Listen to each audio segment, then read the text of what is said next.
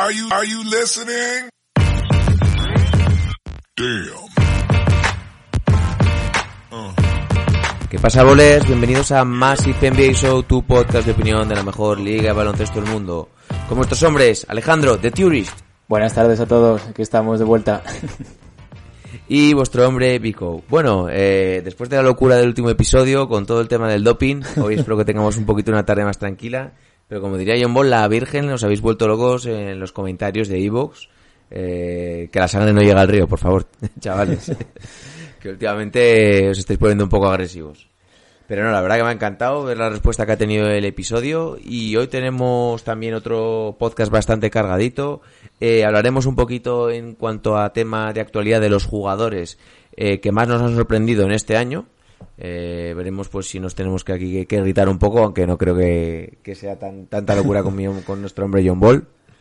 Y luego eh, también tenemos la sección de nuestro hombre de Turis, eh, con ese que creo que al final no le pusimos el nombre, ¿no? Bueno, ha quedado un poco pendiente. Vamos a hacer ese compilado de propuestas que hemos recibido y, y bueno, ya. Yo ya he tomado decisión, veremos. ¿Tú ya has tomado decisión? Sí. Pues venga, eh, pues, si te parece bien, cuando luego hagamos el descansito y empiece tu sección, nos dices lo que, lo que te parece. De acuerdo. Y eh, también le preguntaremos a nuestro hombre de Turis sobre su versión, sobre su opinión sobre el dopaje, porque aquí ya está opinando hasta el tato. Así que, por mi parte, nada más. Eh, deciros que también comentaremos un poquito los mejores comentarios que en la foto de que ha subido nuestro hombre Ball esta mañana sobre Duncan y, y, y Nowitzki, que sobre eso va a tratar la sección y también algunas menciones en Evox eh, del último del último podcast pues a los que más locos habéis vuelto pues os mencionaremos. Eh, algo que comentar así primeras impresiones Bueno, eh, agradecer la acogida de la sección que tuvo, así que repetimos, parece que pinta bien la cosa, da, genera debate, ya hemos visto con ese, con ese post todos los comentarios que ha habido, tanto de un lado como otro, así que, bueno, con ganas de, de empezar este, este episodio. Yo también te, te tengo que decir que he estado leyendo los comentarios que la verdad la ha puesto en hace cuatro horas y ya tiene 34 comentarios y, la- y algunos que dicen que es una ofensa comparar a estos dos jugadores digo, digo hombre tampoco creo que estén muy lejos te podrá gustar más uno u otro yo tengo mi opinión pero no creo que sea una absurdez compararlos Bueno, pero- Dentro de los 34 Pero y de todo gente tipo, se lo pero toma. sí. Al final, bueno, hay mucho hay mucho fanático de Duncan, ¿eh? Sí. Y poco de Dirk. Sí, sí, sí. luego, luego lo veremos en detalle, pero sí, la verdad que ha tenido buena, buena respuesta. Bien, pues no os hacemos esperar más y cuando las noches de NBA se hacen largas y los días pesados, siempre tendréis más NBA para pasar un buen rato. ¡Comenzamos!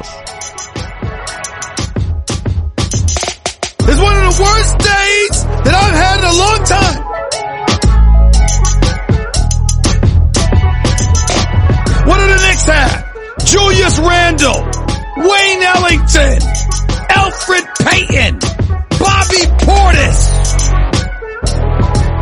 If you are not a Knicks fan, you make me sick. It never, ever, ever goes our way. I mean, damn it!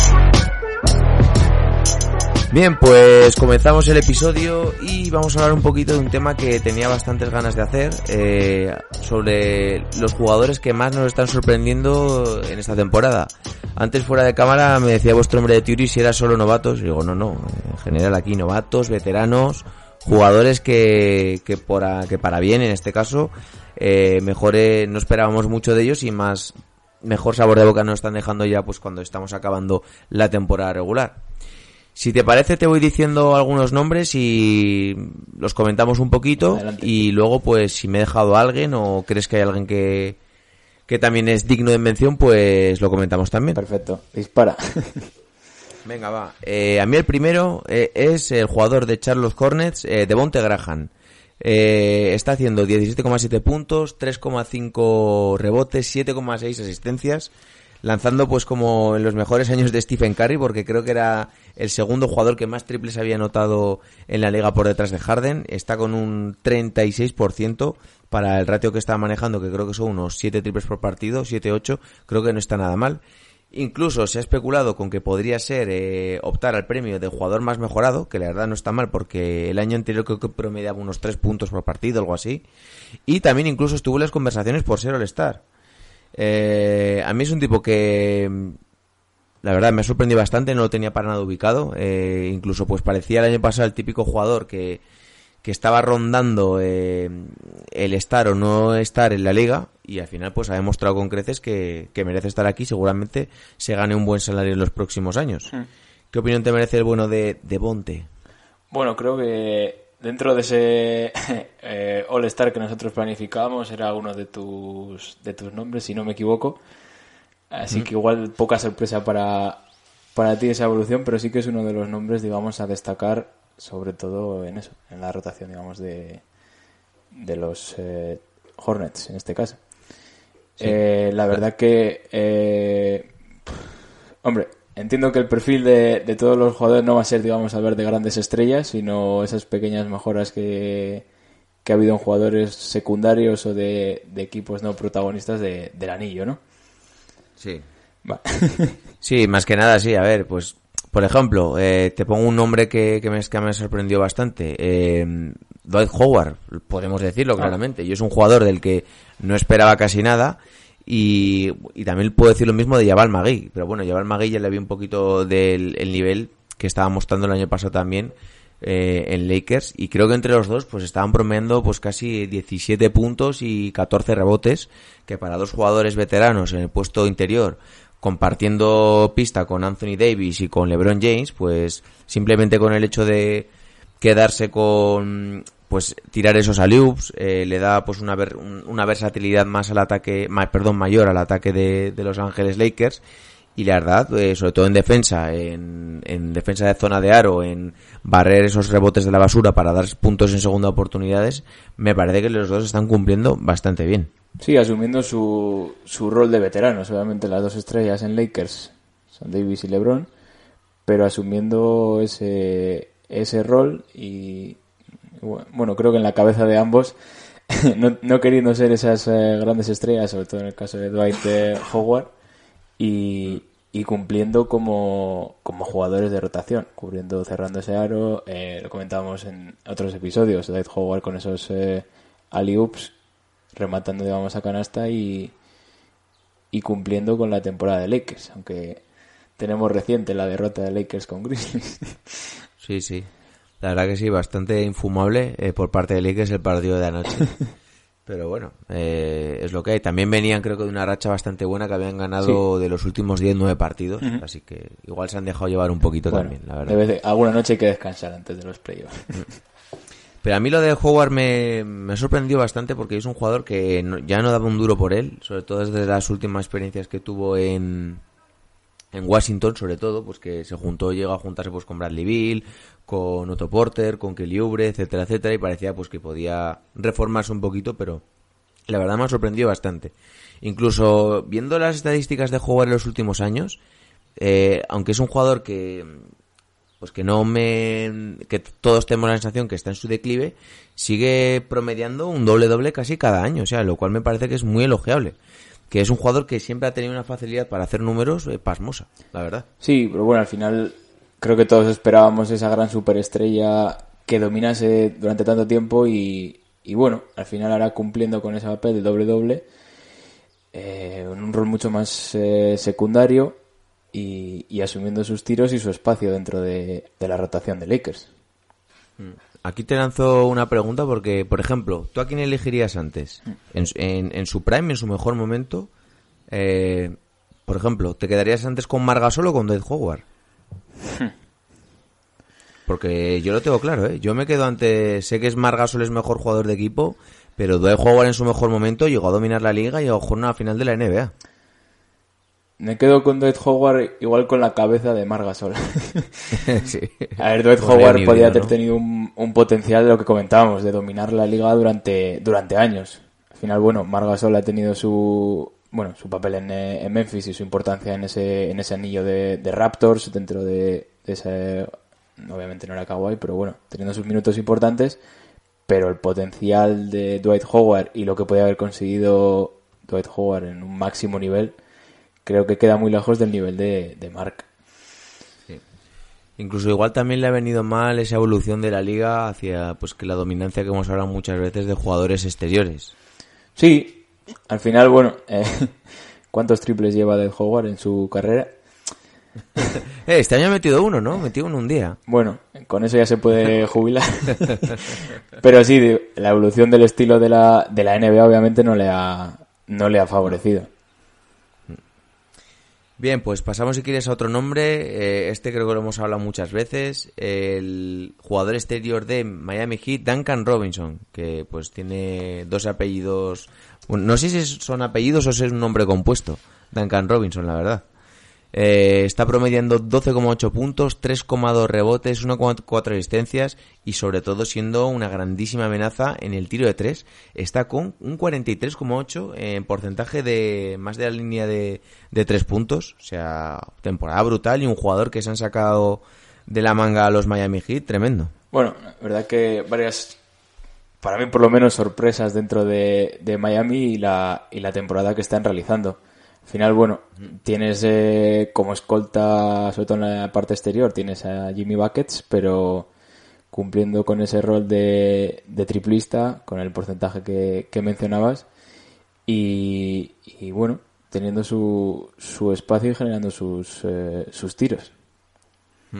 Además es un jugador que es bastante alto, 2-1, eh, que puede encajar muy bien pues para ese juego de Miami que quieran hacer en ciertas ocasiones metiendo a Butler, a Iguodala, a Crowder y a Duncan Robinson, más a De Bayo. Tienes un equipo bastante alto en el cual todos, menos el bueno de Bam, pues saben tirar y bien. Y pues también hay que mencionar aquí de forma honorífica a Kendrick Nunn y a Tyler Hero, eh, que también son otros dos jugadores que, que nadie se los... Tyler Hero sí que había oído hablar más en el draft, la verdad. Hace un poquito de pasada, pues oía que era igual el mejor tirador de este del draft de este año. Pero sobre todo de Kendrick Nunn, que creo que es un jugador que es no drafteado eh, y se lo han sacado de la manga el Miami Heat, la verdad también haciéndolo bastante bien.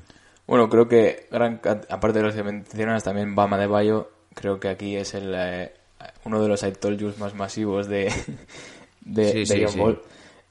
Si hablamos de mejorar eh, cuánto han mejorado jugadores respecto del año pasado, creo que eh, varios de los jugadores de, de Miami eh, acreditan esa, esa mejora. Y la verdad que lo de lo de Adebayo, mm, yo no me esperaba sobre yo pues me podría esperar pues que mejorase en puntos, en rebotes, pero para nada me esperaba esa visión de juego, esa dirección de juego, esa subida de asistencias y sobre todo la incidencia, porque más allá de que igual al- me puedas decir, pues sí, por ejemplo, de Monte Graham a- puede optar al jugador más mejorado porque ha metido más puntos.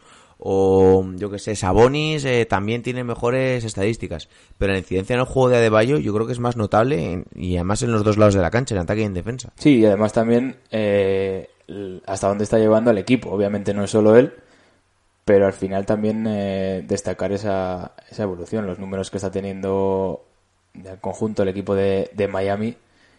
Obviamente supera a Pacers de Sabonis o... No hablemos de, de Bueno, con, con, con Sabonis, no, yo creo que es, es mejor, de momento es mejor jugador, ¿eh? sí. A día de hoy, bueno, tendría muchas dudas, ¿eh? Ahí Sabonis a de Bayo. Igual ahora mismo John Ball se estará volviendo loco. y dice, ¿Pero qué coño están diciendo? Bueno, espera los comentarios que nos deje en Evox o, o por Sí, WhatsApp en cuanto salga esto. Siempre que tocamos Miami. ahora a la puerta de casa con el bate. ¿Pero os habéis vuelto locos? Eh, pues voy ahora por otro jugador interior eh, y lo voy a explicar un poquito con matices. Daniel Zeiss, eh, el pivot titular eh, de Boston Celtic. Eh, para mí la verdad que su posición ideal no es la de pivot, sino la de ala pivot. Básicamente es un tío que mide 2-3. Eh, Boston lo pone ahí porque es un tío bastante versátil, capaz de cambiar, capaz de abrir la pista para dejar así huecos a las penetraciones de Kemba Walker, de Tatum.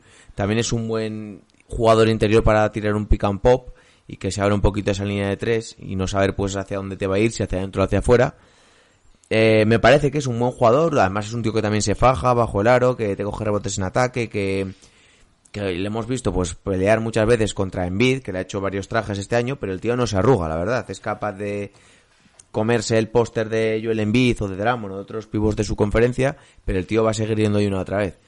Yo creo que su posición ideal para mí es la de ala pivot y creo realmente que Boston no lo está utilizando todo lo bien que debería. Evidentemente, si me pones en un enfrentamiento de Boston contra un equipo, pues tipo Houston o imaginemos eh, Golden State Warriors cuando juega Draymond Green de pivot, pues sí que me parece válido, pero creo que su posición ideal no es la de no es la de pivot. No obstante, está con 9 puntos, 6,7 rebotes, 1,6 asistencias, un 30% en tiros de 3. La verdad que ha sido una sorpresa para mí, bajo mi punto de vista. Sí, bueno, pero al final es la... Coincido en que la posición eh, no, es, eh, no es un 5, no es un pivot, si nos volvemos hace unos años atrás.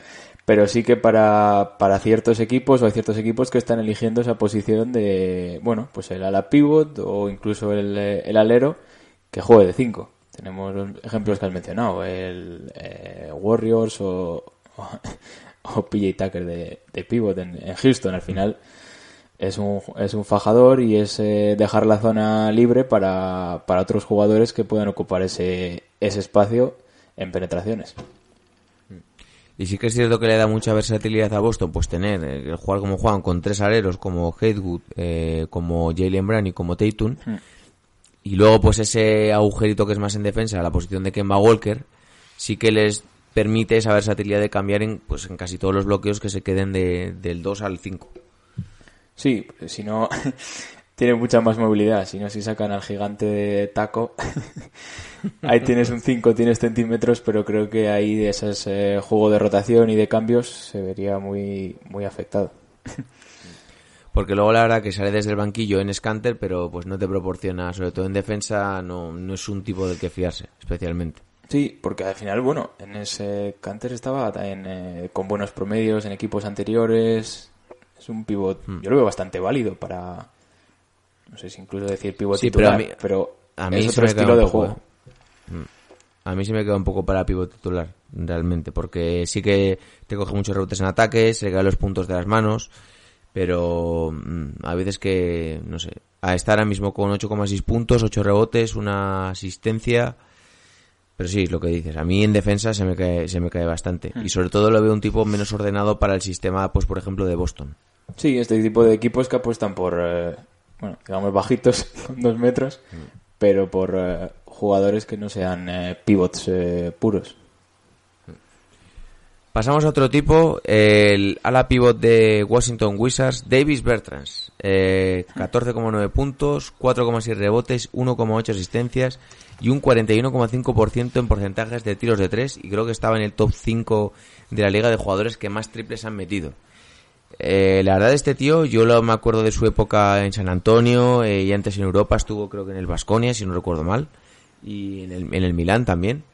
Y a mí me ha sorprendido bastante la evolución que ha tenido. Pues yo me esperaba mm, eh, pues ese, esa faceta de alero tirador. La verdad que es un poquito delgadito, un poco endeble para pues cuando le toque jugar con a un, un- un pivot más pequeño pero que tenga un poquito más de fuerza, más de físico. Pero sí que puede junto a, sí que puede desarrollar un, un- desarrollarse como un gran jugador para abrir la pista y para jugar de cuatro eh, en esta NBA. Sí, al final es un jugador mucho más eh, móvil, digamos, y puede ocupar ese... Yo también lo veía así más como un, eh, un tirador, pero, pero bueno, es un eh, alero, digamos, a la pivot de 2.06, o sea, tiene su, su envergadura.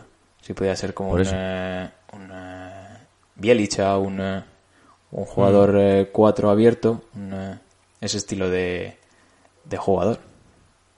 Y lo que me extraña es que Popovich no, la no le haya sabido sacar todo el rendimiento a este jugador.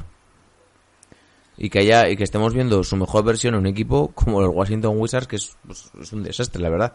Sí, bueno, al final es igual eh, tiene más protagonismo dentro de la, de la rotación y con, eh, con Popovich, eh, eh, no creo que este Claro, sea el año. Teniendo ahí en San Antonio a la Marcus Aldrich, que ni fu ni fa, eh, también ha estado por ahí de, jugando de cuatro Rudy Gay, pues igual era más efectivo darle los minutos a este tipo. Claro, pues son jugadores. Eh, la Marcus venía de, de Portland y siendo uno de los jugadores importantes, si no primeras estrellas, sí que jugadores importantes dentro de la liga. Entonces, darle esos minutos a, a Bertans así de primeras, pues igual ahí Pop eh, tira un poco más de veteranos con Con un Rudy poco de Gay. cañón ahí. ¿no? Sí.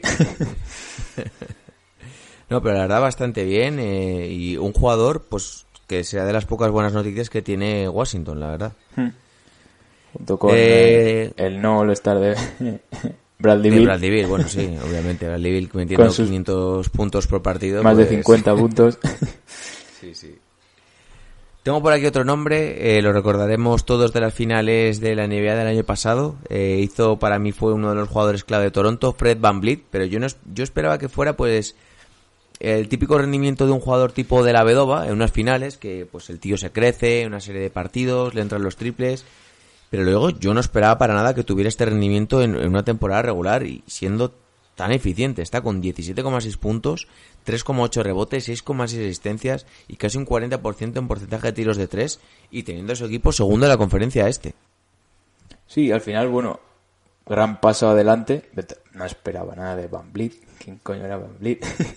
Un jugador de un 85, ¿eh? y, y gran paso adelante. Eh, digamos, no creo que Toronto veremos en playoff, pero de momento no están notando tanto, digamos, la, la ausencia de Kawhi. Y De hecho, es- creo que creo que hasta llevan más victorias sí, sí. que el año pasado. veremos luego en playoff, obviamente. Me- eh, Van ver, o, o Lowry no son, eh, no son Kawhi y, el playoff que, que se cascó Kawhi. Pero, pero bueno, ha dado un paso adelante y es un jugador que, que aporta muchos minutos de, de calidad. La verdad que sí. Yo, la verdad, no esperaba nada. Pues lo esperaba pues como típico jugador de rotación, que siempre te viene bien. Pues un nivel, eh, entendámoslo, pues como de la Vedova lo tuvo en, lo, en Cleveland, o un nivel como el que pueda tener, o haya tenido hasta este año, por ejemplo, Marcus Smart, que es un buen jugador de rotación. En este caso, no tanto en, en defensa, sino más orientado al ataque. Pero no, la verdad que ha sorprendido bastante y el tío, pues, ganándose los minutos. También es cierto que este año eh, creo que va a ser agente libre. Igual por eso vemos Hay cierta motivación. apretón en, eh, ese apretón en su rendimiento. Pero porque si sigue así, pues si Toronto no se la pone, algún equipo seguro que está dispuesto a ponerle la pasta. Claro, Toronto puede ponerle cuánta pasta, porque Toronto tiene al final ver, la yo- rotación. Entiendo que No, pero ahora este tipo, pues, seguramente se habrá ganado un contrato pues de más de 15 millones, seguramente, ¿eh? Tiene margen. Tampoco le puedes dar como- menos, ¿eh? Ya, claro, pero Toronto tiene a Kyle Lowry, no creo que, que se lleve poco, Mm. Mm. poco a final de mes. Si acá mira... No, pero viendo la, la actuación que hizo el año pasado en las finales Sí. y el rendimiento de temporada regular, si no se lo da, se lo dará a otro equipo, seguro. Sí, hay que ver también hasta dónde llegan este año en playoff Mm. o en finales o hasta dónde pueden llegar. Obviamente van a notar la falta de... Viendo a Toronto no tienen una mega estrella, No, hombre. Tienen bueno, que- si acá... mm, pero no es un Kawhi, un LeBron, un eh, Durant si es que vuelve en plenas facultades. claro, Pero ojo si... Imagino que la primera ronda será bastante amable, será contra Orlando o contra... O contra Brooklyn Nets. Mm. Imagino que esa ronda en teoría la deberían pasar. Y luego imagínate, juega contra Boston una semifinal. Eh, imagínate que tienes eh, al 100% a Margasol, a Ibaka y a Siakam el daño que le puedes hacer a Boston Celtics por esa parte. Sí, Más Anunobi, más Van Vliet, más Kyle Lowry, más Powell. Sobre todo por eh, juego interior, yo no vería descabellado que, sobre todo, me más que ver ganar a Toronto, me cuesta verles perder. No sé si me explico. sí, pero creo que al final eh, el este va a estar muy abierto. Así como en el oeste parece más claro definido la final y demás, creo que en el este mm, no sería una gran sorpresa ver eh, pues un Toronto en la final o pff, eh, sí o Boston Celtics o al final es que yo lo veo muy abierto las veremos cómo queda finalmente las posiciones pero no quitaría siquiera Más allá del tema de, de Milwaukee, que pues está bastante claro que están haciendo temporada histórica Sí. y que, visto lo visto, es el máximo candidato a, a ganar el, el este. Los demás, sí, no sabemos realmente quién le puede acompañar en la final, porque con las lesiones de Simmons, de Embiid, pues Filadelfia se ha caído bastante. Eh, Miami debería subir, debería aprovechar este estas bajas para distanciarse del cuarto puesto, incluso puede que peligre el quinto puesto en, a favor de Indiana, de, de Filadelfia. Sí, Sixers está en, eh, en calle, se puede meter ahí. Los, eh, los Pacers están a una victoria, o sea que queda todavía bastante por definir las posiciones y podríamos tener un, eh, bueno, ya para que caigan, sí que casi seguro que entre Celtics y Raptors se juegan segunda tercera y, y, claro, es distinto jugar contra un Indiana o unos Sixers que jugar contra, contra Orlando Magic. Sí, la verdad que sí. Y bueno, yo más o menos tenía estos nombres, tenía alguno más, pero igual no me cuadra bastante. No sé si tú quieres decir, aportar alguno más o algo así. Bueno, eh, como jugadores. ¿Un jugador que te ha llamado la atención? Claro, al final es que. Mm. Sí, de lo que sea, secundario, principal, novato. Hombre, y, eh, sí que el, el año pasado dos rookies, eh, bueno, los dos, eh, Don Chichi y Trey Young, yo los veo ya estrellas en dos años de la liga. O sea, sí que Don Chichi Hombre, igual tuvo el año pasado eh, un arranque mejor o fue, pero Trey Young ahora mismo está paseándose a la altura de muy pocos. Hombre, la prueba es que ambos han sido el star y el star titular, los dos. O sea, es que no hay duda que lo son. Y Doncic, de hecho, encima, eh, refrendándolo, siendo, creo que pues va a ser top 5 mejores ju- jugadores de la liga, seguro, este año. Y luego Candidato a MVP. eh, rookies de este año. Obviamente no hemos podido disfrutar mucho de, de Sion. Eh, los partidos que está haciendo en su vuelta, yo creo que a ese hombre solo le va a poder frenar eh, sus kilos. y Mm. Sí, la verdad, y sus, y sus posibles lesiones. Por eso, por eso. Pero es, espe- es espectacular. ¿eh? Yo no me esperaba este rendimiento a a corto plazo tan bueno. No, y luego otros rookies como ya Morant liderando a esos Grizzlies. de- pff, no sé, el rookie of the, of the year está ahí complicado este año, pero Ah, yo creo que al final se lo acabará llevando seguramente ya Morán y es lo más justo porque eh, Zion Williamson no ha jugado un número de partidos tan grande para poder optar ese premio bajo mi punto de vista. Pero bueno, oye, si se meten en playoff eh, y la narrativa está a su favor, veremos. Bueno, ahí no tengo tan claro que, que sea Pelicans, sí que tiene mejor calendario, pero ya aquí me mojo y yo prefiero Portland como octavo en, eh, en el oeste. Más que nada por una, tra- más salsilla. por una eliminatoria más atractiva. Yo sí veo a Lillard, eh, McCollum y, y Carmelo plantando más batalla contra posiblemente Lakers, seguro, que o tanto Memphis o, o New Orleans Pelicans. La motivada que tendría que, que tiene que llevar ahí Carmelo eh, es buena, ¿eh? Sí, son muy de Carmelo, así que... Sí, la verdad. Pues bien, si te parece hacemos un pequeño descansito y te dejo todo el micro para que le des a tu sección. Perfecto. Venga, va. Dentro de intro. Are you kidding me? His very first move as the executive was to sign Lamar Odom, who was on crack.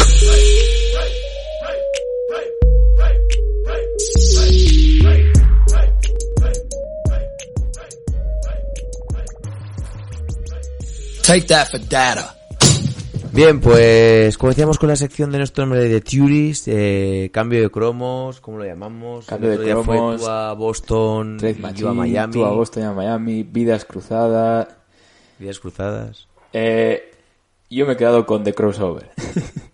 Oh, pues sí, ese me ha gustado. Ahí tío. tenemos de... Bueno, eh, nos dejó comentario en Evox. Tendremos que gran fan de Vince Carter. VC for Life Sí, sí. era el, nombre, así que de momento dejaremos con eh, The Crossover. Creo que hoy hemos tenido ese, ese spoiler en, eh, con el post de Instagram, así que está claro quiénes son los dos, los dos jugadores, ¿no? Tenemos... La verdad que cuando hablamos por primera de esta sección, yo fue el primer ejemplo que te puse. Sí, he querido, digo, bueno, eh, vamos a, a tirar de este, de este primeras. Sí que es verdad que son dos eh, jugadores, bueno, hemos visto la gente lo que comenta. No tienen ni comparación, no, sí, la verdad que se puede hacer un debate interesante. Bueno, hay de todo tipo, ¿no? Pero lo que se ha buscado, bueno, son similitudes dentro de, de estos dos jugadores. Y quien dice que podía entrar eh, Kevin Garnett también. Bueno, ya tuvimos a Paul Pierce eh, en el primer capítulo de esta sección. Vamos a, a mezclar un poco jugadores de distintos equipos, ¿sí? Bueno, los jugadores son eh, Tim Duncan y, Dirk eh, Nowitzki. Al final son eh, dos jugadores que solo han jugado para, para un equipo, los San Antonio Spurs o Dallas Mavericks. Dos jugadores, bueno, posiciones interiores, digamos, entre comillas, son dos a la pivot, sí que, bueno, Tim Duncan ya jugando incluso de 5 con, con Gasol en la época final. Y, y Dirk mucho más 4 abierto, sea la pivot, incluso si podía ser eh, uno de los precursores de este estilo de NBA de jugadores altos que tiren de tres y cambiando un poco esa parte de- del juego. Hombre, sí que es cierto incluso que algunas veces sí que se había especulado con que incluso Novisky, y me acuerdo de los primeros años de Pau Gasol, que hasta podían jugar de alero en alguna vez, porque tenían buen bote, tenían... Pero para mí, indudablemente, Nowitzki, por su altura, creo que es un 2-13, tiene que jugar de 4. Claro, en, igual si en esta NBA sería un, un pivot con esa, con esa altura y ese dominio de, de balón, pero sí que en sus inicios era incluso debatido lo del tema de, de alero por la NBA antigua, digamos, este sistema de los, de los bajitos. Y Duncan sí que es cierto, como has dicho antes, que mm, en las últimas, en las finales que juegan contra Miami Heat, el tipo juega, juega de 5. Bueno, eh, creo que en la prim sí, en la, en la primera creo que el 5 es en ocasiones Thiago Splitter, pero en los minutos finales jugaban con, con Duncan de 5 y creo que estaba por ahí luego ya, eh, no sé si en, la- en el segundo sí que estaba ya Kawhi, que fue el MVP, Sí. pero lo completaban con Parker, Ginobili, Sí, eso es, al final, eh, cuando empezó Duncan, bueno, en, eh, con San Antonio, eh, los dos primeros anillos, sí que con más protagonismo el primero, eh, junto con David Robinson. Entonces al final David Almirante. Robinson de, de pivot y Duncan de cuatro. Entonces sí que esa influencia poco a poco luego ya fue, digamos, eh, no sé si reconvirtiéndose, pero sí que adaptando su juego en la posición de, de cinco, asumiendo ese rol. Al final, bueno, en cuanto a estadísticas de carrera prácticamente son muy similares. Sí que la diferencia principal viene en cuanto a títulos. Eh, Tim Duncan tiene cinco anillos de la NBA, Dirk Nowitzki tiene uno. Con eso se cierra MVPs creo que tienen uno cada uno, ¿verdad? de si las, no me de las finales, sí. Y Eh, de temporada regular también, ¿no? al final, con los anillos acaba el debate, no quisiera dejarlo ahí. No, hombre, no. A ver, yo creo, y aquí es donde también se ha visto reflejado en los comentarios de la foto de Instagram, es indudable que, que Tim Duncan ha estado mucho mejor acompañado que Dirk Nowitzki. Claro. Eh, ha tenido buenos compañeros, en, poca en su época tuvo a Nas y a mucha gente les- en las de los primeros años, antes, bueno, antes de la, de la explosión que tuvo por segunda, en la segunda etapa en Phoenix. Eh, también compartió en el, en el título eh, con Jason Kidd, me acuerdo que ese quinteto estaban Jason Kidd, Jason Terry, Son Marion, Tyson Chandler y, y, y Dirk Nowitzki. Sí, bueno, Pero pero, ya un Jason Kidd, eh, no en unas bajas, pero, pero próximo a, a jubilarse y jugadores más secundarios. Y hay que mencionar que ese anillo que ganan eh, los eh, Mavericks en, en el 2011, eh, las finales de conferencia son contra Oklahoma de Kevin Durant, Russell Westbrook y James Harden. Venían de jugar contra los Lakers de Pau y Kobe, Un 4-0, les metieron. les barrieron y en la final juegan contra Miami Heat de LeBron, Wade y Boss Y les ganan bien y ganando. le ganan 4-2, o sea que al final yo, Yo creo ese que es el, el único anillo que le reprocho a LeBron de los de todos los que ha perdido, ¿eh? fíjate. Creo que en los otros no tenía la responsabilidad de ganar, pero en este sí. sí. Pero aquí también destacar la, la- el papel de Novitsky, lo que comentabas. eh, Aquí obviamente estaba acompañado, pero jugadores más bien eh, secundarios. Cada uno con su rol, pero el papel protagonista de, de Nowitzki en las finales. Recuerdo uno de los no va a ser las actuaciones más grandes del este, pero sí que un papel muy destacado en esas en esas finales y en esa en esos playoffs de, de Dallas y al final es el único anillo en la historia de, del equipo veremos si con eh, con la dupla Doncic eh, Porzingis llega en algún momento pero es el único anillo que tiene. Y sí que Tim Duncan por lo que comentaba. El último anillo es con Kawhi, pero venía de dos anillos anteriores, tercero y cuarto, con eh, que ya estaban Parker y, Manu Ginobili. Entonces, bueno, Bueno, aquí recordamos que el juego se trata de equiparar las carreras de, de estos dos jugadores. Y a mí si me dices, eh, si en lugar de Tim Duncan hubiéramos puesto a Dirk con los mismos compañeros, es que no tengo ninguna duda de que hubieran ganado prácticamente los mismos anillos. Así que lo otro digo. Y hubiesen ganado que Dallas más con Tim Duncan en lugar de Dirk Nowitzki. Pues ahí es donde no lo tengo tan claro. Creo que Nowitzki... A ver, es que creo que Duncan también te aportaba mucho más en defensa de lo que te aporta Nowitzki. Esa intimidación, esa buena colocación en todo momento. Y hay veces cierto es que infravaloramos el nivel de Duncan, eh, pues, que suele estar considerado como por casi todo el mundo como el mejor cuatro de la historia. Y tampoco yo lo voy a contradecir aquí. Pero sí que igual podemos decir que el prime de, de Nowitzki para mí igual fue más alto que el de, que el de Duncan. Y igual sí que Duncan tuvo una carrera mucho más regular a lo largo de los años y también se vio favorecido por, por, por los compañeros que tuvo y el contexto que tuvo. También es cierto que ayudó a construir eh, una de las mejores franquicias de los, de- del siglo XXI, como son estos San Antonio Spurs. Y eso pues hay que, hay que quitárselo. Y es un jugador, como hemos hablado en otras ocasiones también, que no tenía el ego y dejaba espacio para, para que otros jugadores destacasen. Sí, hay que tener eso, eh, conciencia de, del papel que asumía, sabiendo ser protagonista y en los últimos años ya un jugador veterano, ahí mm, son 15 años de diferencia entre un anillo y otro. Al final, bueno, no va a tener el mismo protagonismo y, y saber asumir ese error y esos eh, minutos.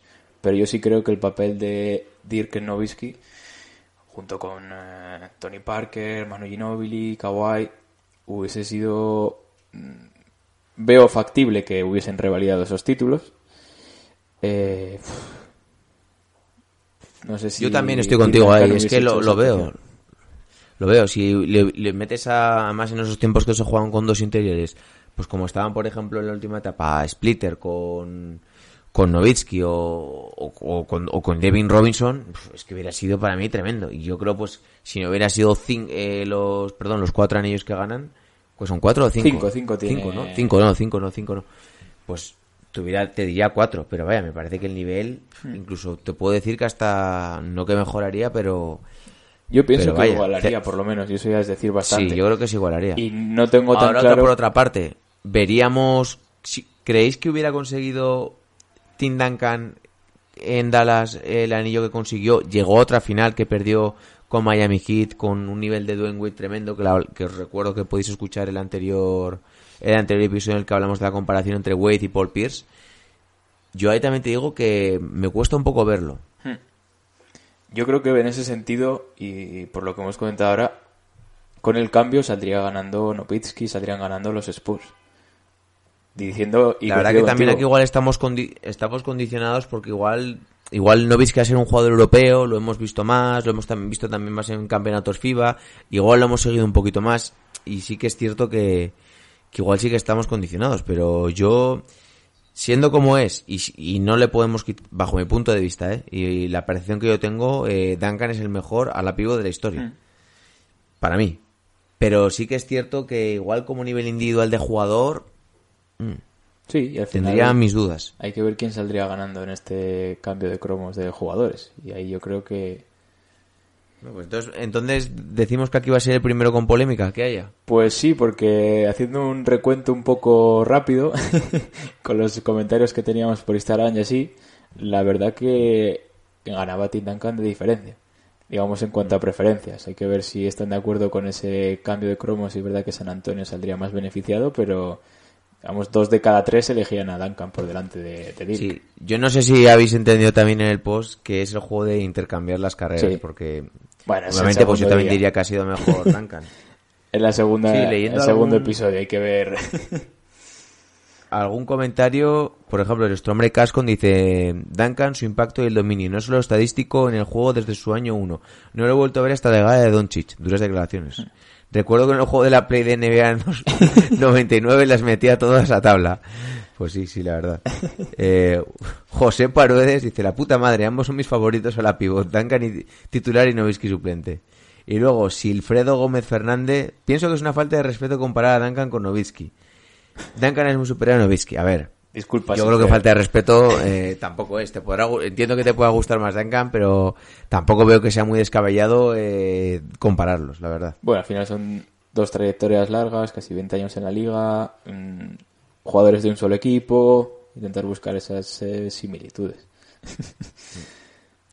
Y por cierto, eh, hablando sobre que muchas veces se ha, se ha hablado sobre, valga la redundancia, del mejor jugador europeo de la historia, aquí yo tampoco tengo dudas y me parece que el nivel, y siendo español como es, me parece que el nivel de Novitsky fue bastante superior al de Pau Gasol. Sí. Yo creo que estamos Y de. las, son las cosas de como son. Al final también ese. Con su tiro, su fadeaway, eh, el papel que tiene. No sé, aquí al final. Tiene un hemos MVP de temporada regular. Y hemos hablado de anillos. Pau, el anillo que tiene, mm, hay que agradecérselo al señor Kobe Bryant. Eh, y yo creo que el papel sí que igual. El segundo, ojito, ¿eh? Que yo creo que igual, si tiene el MVP al final es por ya haberse llamado Kobe Bryant. Porque recuerdo que el séptimo partido que hizo Kobe Bryant fue lamentable. Bueno, pero. No sé, el papel de. Yo, si tuviese que dejarme como mejor europeo, sí que pondría por delante a, a Nowitzki. Obviamente, luego con. Que por cierto, igual dentro de 4 o 5 años deberíamos empezar a plantearnos el debate con la inclusión de Doncic y sobre todo con el nivel que estamos viendo ante Tocumpo.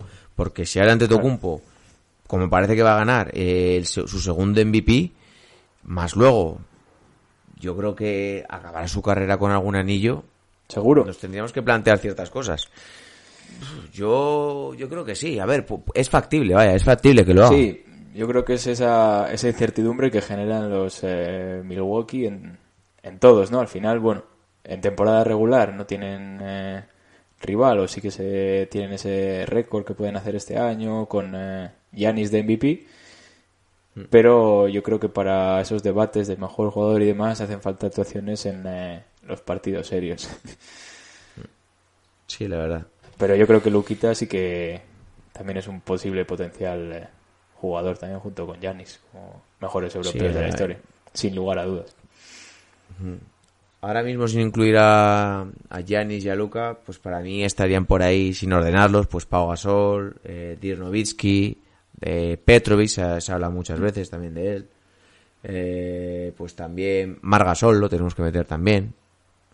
Tenemos que meter a Tony Parker, sobre todo. Tony Parker es un jugador que muchas veces lo hemos infravalorado, eh, también, eh. Igual desde esta parte de, de los Pirineos, por ser- principalmente por ser francés, Mm. Sí, sí. esa rivalidad de, de baloncesto FIBA sobre todo, entre selecciones, pero, Mm. pero sí, el nivel de Tony Parker yo lo pondría en ese, en ese grupo. Buah, se me ha ocurrido tu siguiente, tu siguiente episodio. lo acabo de ver ahora. ¿Incluye a Tony Parker o...? No, no, no, no, no. Pero la- no sé por qué acabo de tener un flash y ya te lo diré para ver si que, algún día lo tienes que hacer. Vale. Porque la verdad lo estoy pensando a quién elegiría y me, me vuela la cabeza. ¿eh? Bueno, invitamos a todo el que quiera a, a dejar sus, eh, sus cambios de cromos eh, para esta sección de crossover. Sus amenazas, Bueno, amenazas también. que las anotamos. sí, irán al buzón de sugerencias. Sí, al, al buzón de John Ball.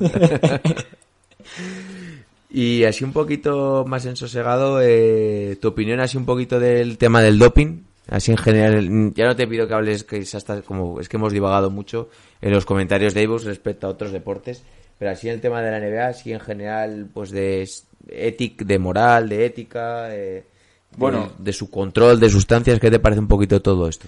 Al final yo creo que se debatió bastante el otro día, se lo explicaste bastante bien.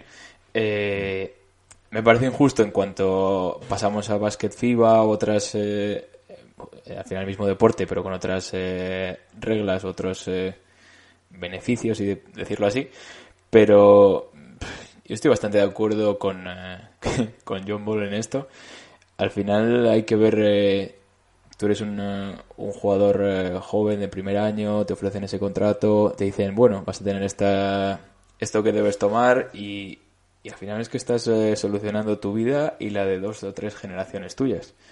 Entonces, eh, yo no puedo admitir que diría no, teniendo todo eso en la, en la balanza. Hay que ver eh, gente que, de, pues un montón de jugadores de la NBA, eh, de dónde vienen, sus orígenes y en, en esa situación te están diciendo vas a tomar esto, te vas a tener mejor rendimiento y, no sé, son millones de, de dólares los que están en juego. Aparte que obviamente ayudas tienen, son 82 partidos, 3 por semana. No, no, y el cambio físico que pegan eh, es brutal. Creo que viendo los comentarios que hemos que en Evox y en otras plataformas eh, no había nadie que creyeran que aquí que estos músculos eran por el gimnasio. Porque ya os digo yo que no, que no. No. No, no, eso no se cultiva. y bueno, eh, creo que tenías, había una pregunta de nuestro hombre, el doctor Javi, eh, Sí, no sé cómo lo vamos a llamar, o Comentaba. doctor, en el- doctor Muerte Javi. Nos dejó una. Efectivamente está dejando unos tascas tremendos en Evox. No, la- está repartiendo ahí entre. entre otros eh, usuarios y la verdad que yo creo que se ha quedado a gusto, ¿eh? Sí, sí, sí. Nos comentaba en el primer, eh, bueno, en el primer episodio, esto de crossover, eh, le lanzaba una pregunta. Eh, ¿qué, qué draft eh, consideramos que ha sido mejor? ¿El, de, ¿El del año pasado o este último, o este último draft, 2018 y 2019? Eh, ¿Cuál eh, consideras que ha sido mejor o...? Hombre, el año pasado tenemos como grandes estrellas a Doncic y a Trey Young. También creo que, si no me equivoco, estaban Jaren Jackson Jr., eh, el ala pivote Marvin Bagley. Eh, ¿Quién más estuvo ahí? Bueno, de, de Andre Ayton, que de momento parece que está siendo un poco más bluff. Y este año pues tenemos la inclusión de Sion y de Yamoran principalmente. Yo creo que por nombres igual me quedaría con el del año... Yo con el del año pasado me quedaría. Eh, este año pues tienes las dos superestrellas de, de Sion y de Yamoran, pero creo que al final por, por jugadores, por lo menos Doncic es equiparable a, en cuanto a nivel de estrella o de superestrella que puede llegar a ser Sion y, y Trey, y Trey Young con, con Yamoran pues también. Pero luego pues tener los nombres de esto de Bagley, de, de Andre Ayton, de Jaren Jackson, pues me parece que son superiores a los de este año. Sí, ahí estoy bastante, bastante de acuerdo. Eh, obviamente tienen un año más de rodaje, entonces al final hay que ver cómo, cómo en ese segundo año, pero al final mm, no me extrañaría ver en, eh, de titulares del All-Star el año que viene a Sion o, o a Morant. Y entonces veo bastantes similitudes, como has comentado. Doncic y Sion, yo creo que un escalón por encima. Y en cuanto a Trey Young o a Morant, los veo bastante equiparables o que pueden tener un potencial similar. En cuanto al resto, veo mejor los de eso, draft del 2018. En principio sí, pero bueno, ya sabemos que de repente aquí te ser un jugador diferente y, y te cambia tus perspectivas sobre todo. Pero, por ejemplo, este año teníamos muchas esperanzas en RG Barrett, en Can Redis, en Rome- jugadores como Romeo Lanford, Jackson Hayes. Sí que he rompido, pues sobre todo jugadores, lo que hemos dicho, un poquito más de tapados como Tyler Hero, pero Bueno, aquí también yo tenía bastante esperanzas en Nasir Little en- y en el otro, el otro que es de Portland, ¿cómo se llamaba? Eh, no recuerdo su nombre. eh, Pero sí que había... Sí, sí que había pues jugadores que los que se, ten- se esperaba un poquito más y al final se ha quedado un poquito ahí, ahí en el aire. Creo que nos mata John Ball con ese música para sus oídos de Harry Barrett esta noche con, con Nueva York, ese- esa jugada, pero lo sentimos, John Ball. Ayer, ayer, est- ayer- ayer estuve tomando algo con él y le digo, oye, pues esta noche digo, hay un partidazo a las 11. y digo, los Knicks contra Chicago. Y digo, va, digo, es que claro, me es el equipo de los Knicks y no hay nada que ver. Y digo, va, de Chicago. Dice, no, tampoco. Bueno, Touch- ojo. Touch Lavin- No es, no es atractivo, pero ojo, Lavin y Kobe White, que estaban haciendo números de importantes, pero vaya, Sí, sí, ese pero partido aún fue así no, Creo que tenemos no me motivaba nada. Solo me motivaba que estaban dándolo, si le iban a dar eh, Daimiel y, Guille Jiménez. Creo que tenemos mejor, mejor parrilla de partidos para hoy, ¿eh? Sí. Hoy, ¿cuál era? Hoy era un... Bueno, a las 7 era un juega, juega Milwaukee, pero es contra Hornets. Y luego sí que tenemos eh, Minnesota-Dallas y Clippers-Sixers a las 9 y media. Uh, este es el que... Pero claro, este partido pintaba mejor la semana pasada con Claro. Ben Simmons y con Joel Embiid. Hmm. Que me parece que les van a dar una cerita. Bueno, y también tenemos otra vez, eh, a las 2 de la mañana, un Pelicans en casa de Pelicans con- de Nueva Orleans contra Los Ángeles Lakers. Así que mucho ojito, ¿eh? La, revan- la revancha de Alien versus Predator. Un Denver Nuggets eh, contra eh, Raptors, o sea que hay partidos, Raptors, sí, también está bastante bien. partidos Mm. interesantes esta noche. Sí, también te puedes ver el Detroit contra Sacramento y luego pues te pegas un tiro. Sí, o Warriors Wizards, eh, voy a ver a... Joder, sí, sí, es Te- peor. Van a ser mi alternativa, sí. Sí, sí. Pues bien. Oye, la verdad que me gusta bastante esta sección porque te hace reflexionar bastante y yo creía que íbamos a decir de Tim Duncan porque al final ha sido más considerado mejor jugador, pero no, no, eh. O sea, y no tengo miedo a que luego nos moléis a palos. Bueno, podéis seguirnos matando por el por Instagram en el post y si no ahora en, En cuando iVoox. esté subido en iVoox nos dejáis vuestros apuntes, amenazas y sugerencias. Sí. Mandamos un saludo a todos esos OGs del grupo de WhatsApp, a todos aquellos que nos escribís por, por iVoox, eh, a los que comentáis en los posts en Instagram, a los que veis los vídeos de YouTube. Eh, muchas gracias a todos por seguirnos, que la verdad, pues gracias a vosotros sigue esto adelante. Tenemos un montón de proyectos, un montón de ideas nuevas y no, esto va a seguir mejorando, chicos. Y por mi parte nada más, eh, se va despidiendo vuestro hombre Alejandro de Tiuris con unas últimas declaraciones, una última reflexión. Estoy con ganas de saber qué puñetera pareja quieres que mezclemos en la próxima sección. Ahora te la digo, pero creo que los demás vais a tener que esperar, pero... Esperaremos un Yo poco. la verdad estoy ansioso, ¿eh? Estoy ansioso. Nada, y bueno, se va despidiendo también de vosotros vuestro hombre Vico. Un saludo a todos y pasad una buena semana. Chao, chao. It's one of the worst days that I've had in a long time.